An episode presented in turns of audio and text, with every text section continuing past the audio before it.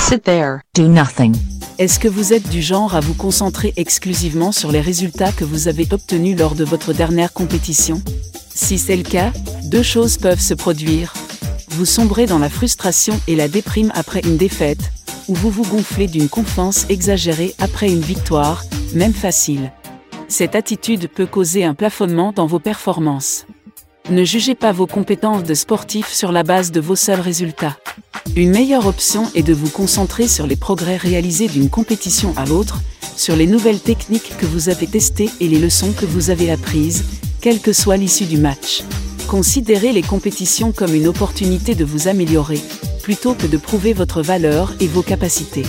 C'est comme ça que vous allez maintenir votre motivation, développer votre résilience et progresser vers votre plein potentiel.